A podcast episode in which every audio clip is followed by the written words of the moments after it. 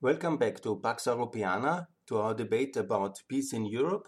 In this section, I, we are talking about EU days, and it's again the 1st of January. And the 1st of January, not only the day of joy for the euro, but also the day of joy for our partnership with the United Kingdom. Obviously, it's a day of sorrow as well because the United Kingdom has left. And that's a tragedy, but we have to live with it. There should be always one spot open for the United Kingdom to return potentially one day towards the European Union. But now we have to find the closest possible partnership, not to get uh, too excited because of vaccines and other things, but really think about the fundamentals of our partnership and also to understand why it was lost, what we can achieve together. And this one is the 1st of January, always every year to remember, regret Brexit, but also think about the new partnership and understand we had 48 uh, good years together.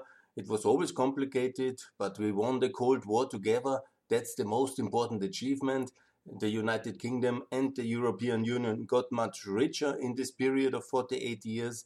And now we have to ensure that we also get very successful, we stay very successful together in a new form of a partnership.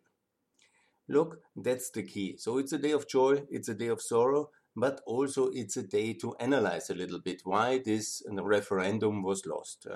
And here, obviously, I'm very clear it is massive Russian intervention, which was also key to win it. Because no doubt a lot of people wanted to vote for Brexit no matter.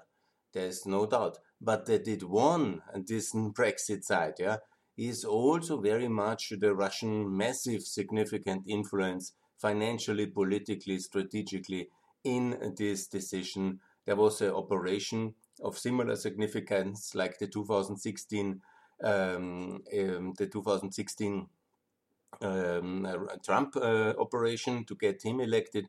It was also the Brexit and always have in mind uh, the real uh, moment when this was massively increased was, of course, the 3rd of April 2016, when the Panama Papers disclosed all this huge, immense wealth of Putin. That was just basically April, 3rd of April, then 23rd of June. Of course, you know, the massive intervention was exactly in this month. It was already prepared but Putin got so angry because he was sure it is Hillary Clinton and the CIA behind the Panama Papers and not just one employee uh, randomly selling or being a whistleblower. And who will ultimately know? Maybe he is even right in that one. I don't know that. We are happy now. I think the world is much better place because we know all this uh, terrible form of money laundering and asset hiding in Panama. So whoever did it and whatever was the reason for this Panama Papers, it is good for the world that it's out in the open. And now America, for example, has a new uh, law against money laundering and corporate transparency, and I call for much more corporate transparency. But that's I digress now. The other topic, obviously, which led directly to Brexit and why even some reasonable people have supported it, it was in 2015 we didn't manage to get uh, with a very friendly pro-European uh, uh, U.S. administration. Uh, Biden, obviously vice president in charge of negotiation with TTIP, and we failed. And EU is the trade authority, the united one. So this failure has, of course, in the most pro-American member state of the European, the United Kingdom, which had so great hopes in that one, in the American um, uh, uh, trade agreement. And to be clear, also the, uh, the Brexit side has then explained the, the um, situation of Brexit. The alternative is to have a trade deal with the United States. Yeah? So it hurt us very much, the failure of TTIP. And Sigmar, Gabriel, I hope you are listening, and all these Austrian protectionists and everybody else who feels responsible. I hope you regret and I hope we will do it now because maybe there is a chance to get it done. It would be very good. There's also the aspect of this ultimate biggest catastrophe of um, the, our uh, generation. No, it's not the Ukrainian war, but it's the Syrian civil war, obviously, and the Russian involvement. You know, this is huge. Uh, this is half a million dead, five million uh, refugees, and obviously Russian barrel bombs leading uh, to this massive migration crisis in 2015-16 and obviously this was just before the referendum. So Europe didn't look a very attractive uh, place, even in Germany and Austria and Hungary. And we luckily didn't have any referendums then in June 2016. But obviously this has a, had an effect on the referendum. So in my view, these are the three most decisive issues: yeah? Syria, TTIP, and Russia. Obviously, we have to be honest. There was always a kind of uneasy membership of the United Kingdom because there was always this imperial heritage, the worldwide outlook, the links with Australia, and this kind of alternative of the Commonwealth. There also this kind of um, uneasiness with Europe and uh, this kind of um, a, little bit, you know, it was always there. The undercurrent was because why the, Europe, in a way, for the British, always somehow dominated either by France or Germany. And so there was always this kind of underlying World War II alliance system uh, against Germany. In the that's of course the the underlying myth of identity of and also reality of victor, victory of the Second World War, the deep distrust of France, and so there is all these feelings. Yeah, it's connected also with racism against Eastern Europeans in in the United Kingdom. That's also one of the sad realities, and it's also also personally I know many British, some of them really good friends, but there is always this underlying mistrust and uh, this underlying a little bit of arrogance in the British uh, towards uh, continental Europeans. Yeah that's also a fact. We shouldn't fool ourselves. It's also true. And obviously, we have in the history of the United Kingdom and the European Union always to understand it started very badly in the not with the Second World War, but with the membership of the Council of Europe, which was the UK project, and then the European Union or the foundation element, the coal and steel community, which was the German French competition project to the Council of Europe.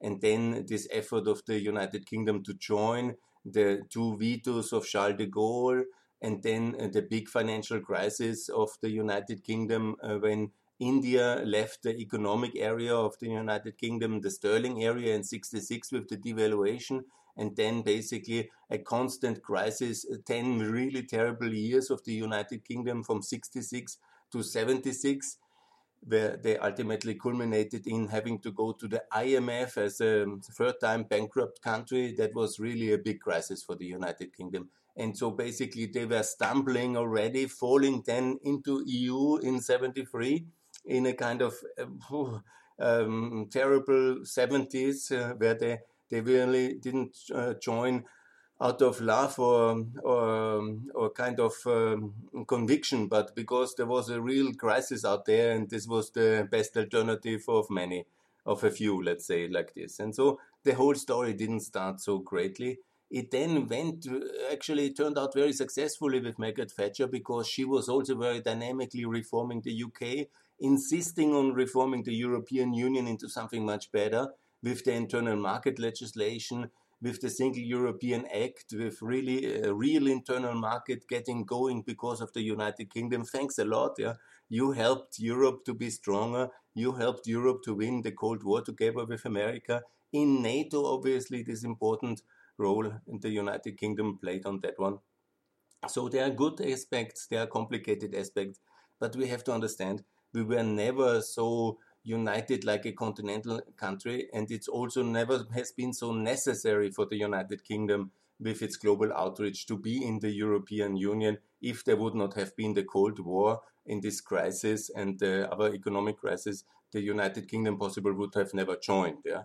And so it's also a bit of a different history. So we can live together very well in a partnership inside NATO with this economic agreement we have now this is all, I think, totally manageable. And if there is a point for return, I doubt it, but it might be. Um, but it is always welcome, and it would be wonderful to have the United Kingdom back. I see a different future of the United Kingdom, one inside the Commonwealth, where we then have a strategic partnership as the European Union with the Commonwealth. And then uh, the Commonwealth gets the UN seat in the Security Council of the United Kingdom and the UK is working inside that uh, integration project, which the Commonwealth should be, and the political unification project. project. And in many ways, it's already going in that direction because maybe you followed the invitation for G7. The United Kingdom is now in the G7, the, the chairman, and they have already started a big mess with inviting India. I mean, that's a very good idea, but the way they have done it, obviously, then the Japanese were not happy, and it led to led uh, to a lot of misunderstandings. Anyhow, I'm in favor of India joining G7 if they leave BRICS. That's the condition. And also, you see already that the United Kingdom is moving very much uh, to try to get a free trade uh, deal with India, something the EU should have done already a long time ago. No reason, no understanding why did that didn't happen. But now the opportunity is uh, with India that uh, the UK is opening this trade negotiation, has a very similar regulatory framework, and piggybacking with the UK, the UK is a gatecrasher, we can probably also have a free trade agreement as the European Union and the same is true with uh, the United States of America. Again, the UK, like gate crashing America open, getting this FTA and the EU more or less out of equality and fairness reasons and also economic and political uh, necessity and clarity gets also this free trade agreement. And so in this framework, Brexit could be really uh, heaven sent because if we get uh, TTIP alone, it would be wonderful. If the UK can get also the FTA with India and we as well in the shadow of the UK, that would be so wonderful and so good economically and politically. It would be fantastic. So um, maybe you know often some negative things might result in some positive outcomes. It's never excluded. Yeah. So you shouldn't see only as a tragedy, but also there's opportunity attached. And maybe in this indirect way, justice and success of the West can maybe go into this ping pong way, and Russia won't be pleased by that one. So, here very important, yeah. It's also that the United Kingdom is an important power in the Balkans, in Turkey, in the Eastern Mediterranean, and in Ukraine. And here's my plea please, United Kingdom, yeah, don't run away completely from the European continent in the search of a better world with India and America. But here are your allies in NATO, and also economically, we have the Central European Free Trade Agreement. I know nobody knows that in the UK, and it's very small. It's only seven countries, Moldova and the Balkan Six. But please join CEFTA. It's such a wonderful tool, and it would keep you close enough for any kind of uh, cooperation with the European trading system, but it is a very soft form of FTA, so you can do what you want, but not completely. It is a good compromise, and you would help the allies in the Balkans.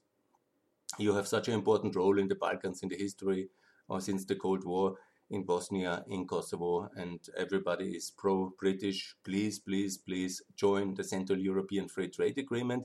Make sure that also Turkey Ukraine, Georgia, uh, and maybe Azerbaijan are joining that one as well.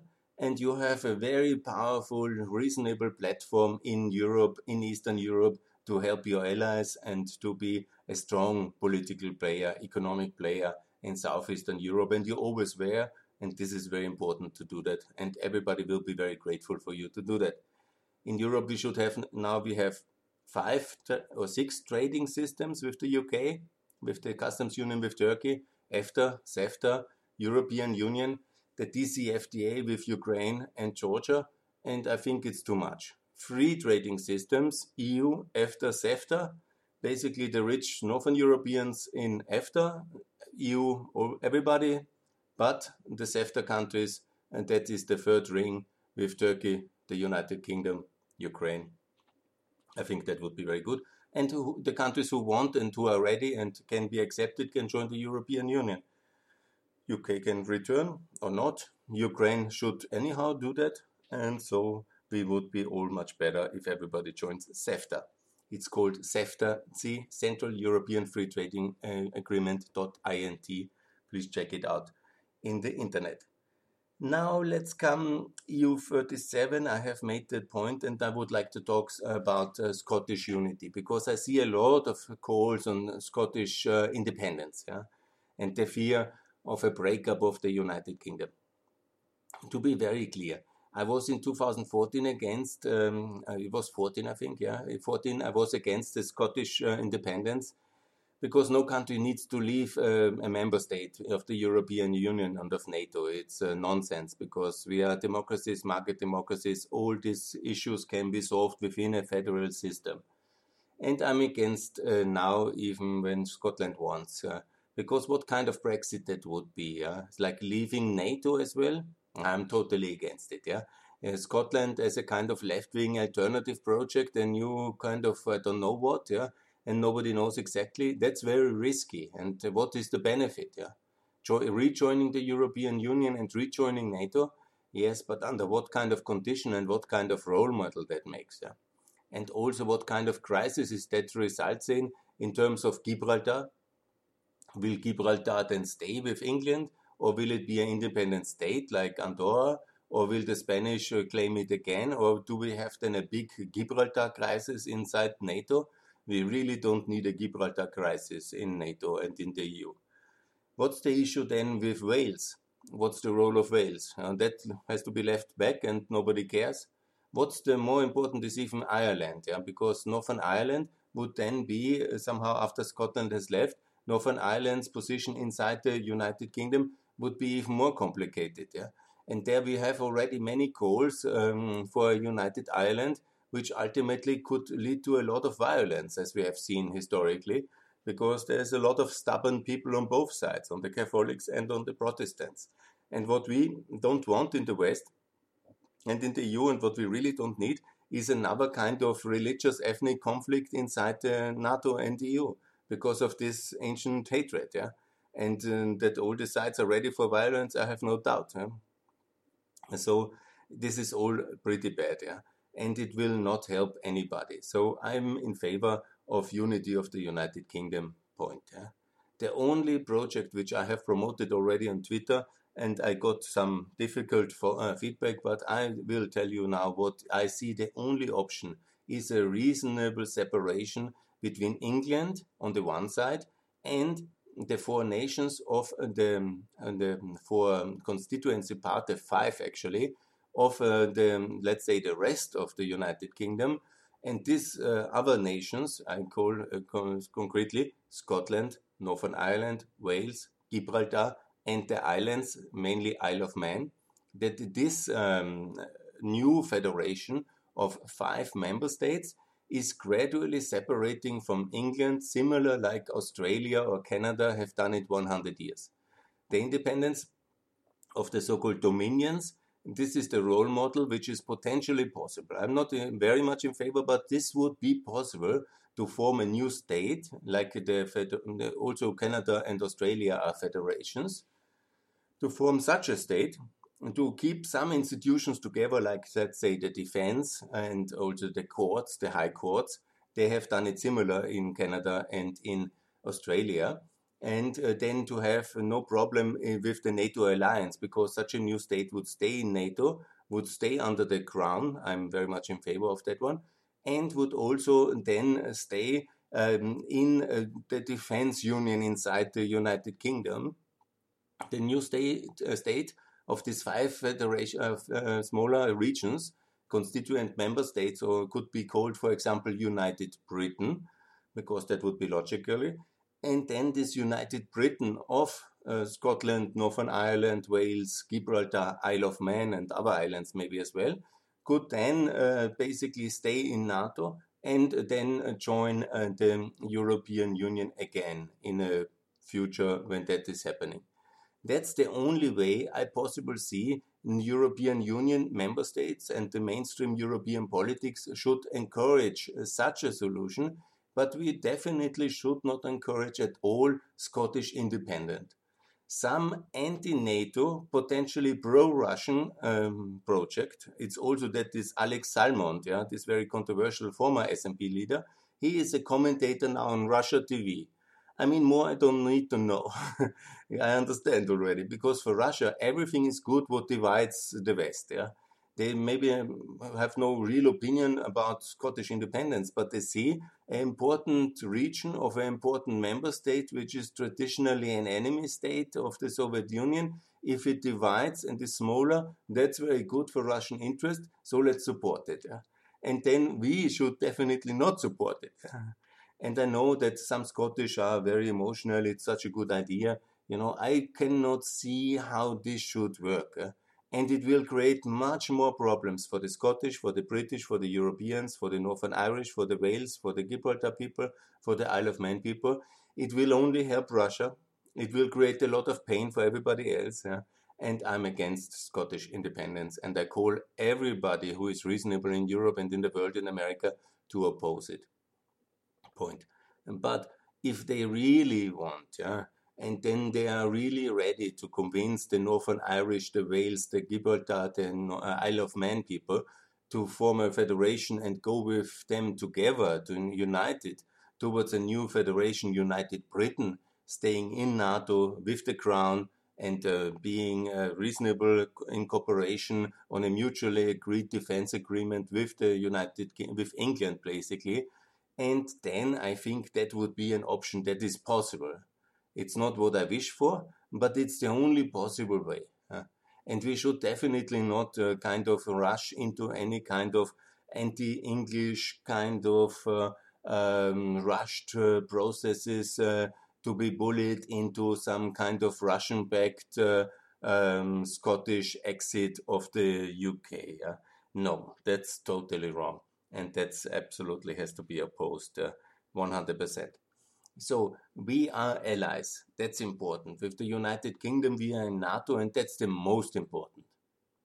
And everything else can be negotiated. Yeah, we belong together in this alliance. We are. They are like now closer to America. Let's put it. They are halfway in between. They are maybe also our bridge to TTIP and to uh, FTA with India the UK is our partner friend economically so important for us. We can find on all these kind of technical aspects. Mostly we have found already settlement and solutions in the new agreement. But if there are things now popping up from vaccines, yeah, that's the current crisis, to student exchange, to research cooperation, to whatever there is uh, in the future as a crisis, we can always talk it over and find a solution. And if we have a problem, please the White House might be able to fix it. Yeah. And we have this pro European president now. He is also pro British, but he is a no nonsense person. So he will certainly not go for a big uh, show fight between the UK and the EU. So, ever if there is an issue, let's call the White House for conciliation, and we will always be able to find an agreement. Ultimately, we are one NATO, we belong together, Obviously, we can also find some settlements for uh, this free movement of people. I have already proposed that we should have at least some kind of common, uh, uh easier um, labor market access for each other. That means basically that everybody who has a work perm, uh, work contract, a certified one from a position either in the UK or in the EU, should also get rather fast a work permit so we do that for the British, you do that for our people, and then it's no free movement, but it's a common labor market and it works efficient and fast. Nobody has to discriminate anybody. We have been 48 good years together. We won the Cold War together. we got rich together. Never forget how poor the United Kingdom was until 76 and 79. It was not only Maggie Thatcher, it was the customs union, the the internal market, uh, the great uh, progress we made with liberalization in the 80s. Yeah, this was making the United Kingdom to the rich island it is today, and this has really helped also the European Union to be rich and successful. And we should try to stay rich and successful in our partnership and friendship. Even when it's no longer marriage, it can be also quite a lot of harmony and mutual success in this partnership. So that's my call. Every 1st of January, let's be friends with the United Kingdom. Let's avoid any kind of nonsense and let's make sure that uh, we are in NATO united uh, in to win the second Cold War with Russia. Let's make a bit of revenge for the Russian intervention in 2016 and let's make sure that never there will be any such disaster like the Syrian crisis let's never forget it was the British uh, House of Commons who voted against the Syrian intervention in 2013, which has led to all these uh, consequent crises and to Brexit. And let's hope. Uh, I don't want to uh, stop uh, close with offending Mr. Cameron. I don't like him. anyhow, there are great uh, British leaders who were great European statesmen like Maggie Thatcher and like always uh, Winston Churchill, and uh, so a great leadership you have provided for the free world, and that's what is uniting us. Our common value system expressed in our common alliance, and that's what we need to uh, cherish in the coming difficult post-divorce uh, relation. But uh, then to find this new partnership best expressed by the United Kingdom joining the Central European Free Trade Agreement. That's my hope. That's my plea. So thanks a lot for your attention. UK, please, in CEFTA. Bye.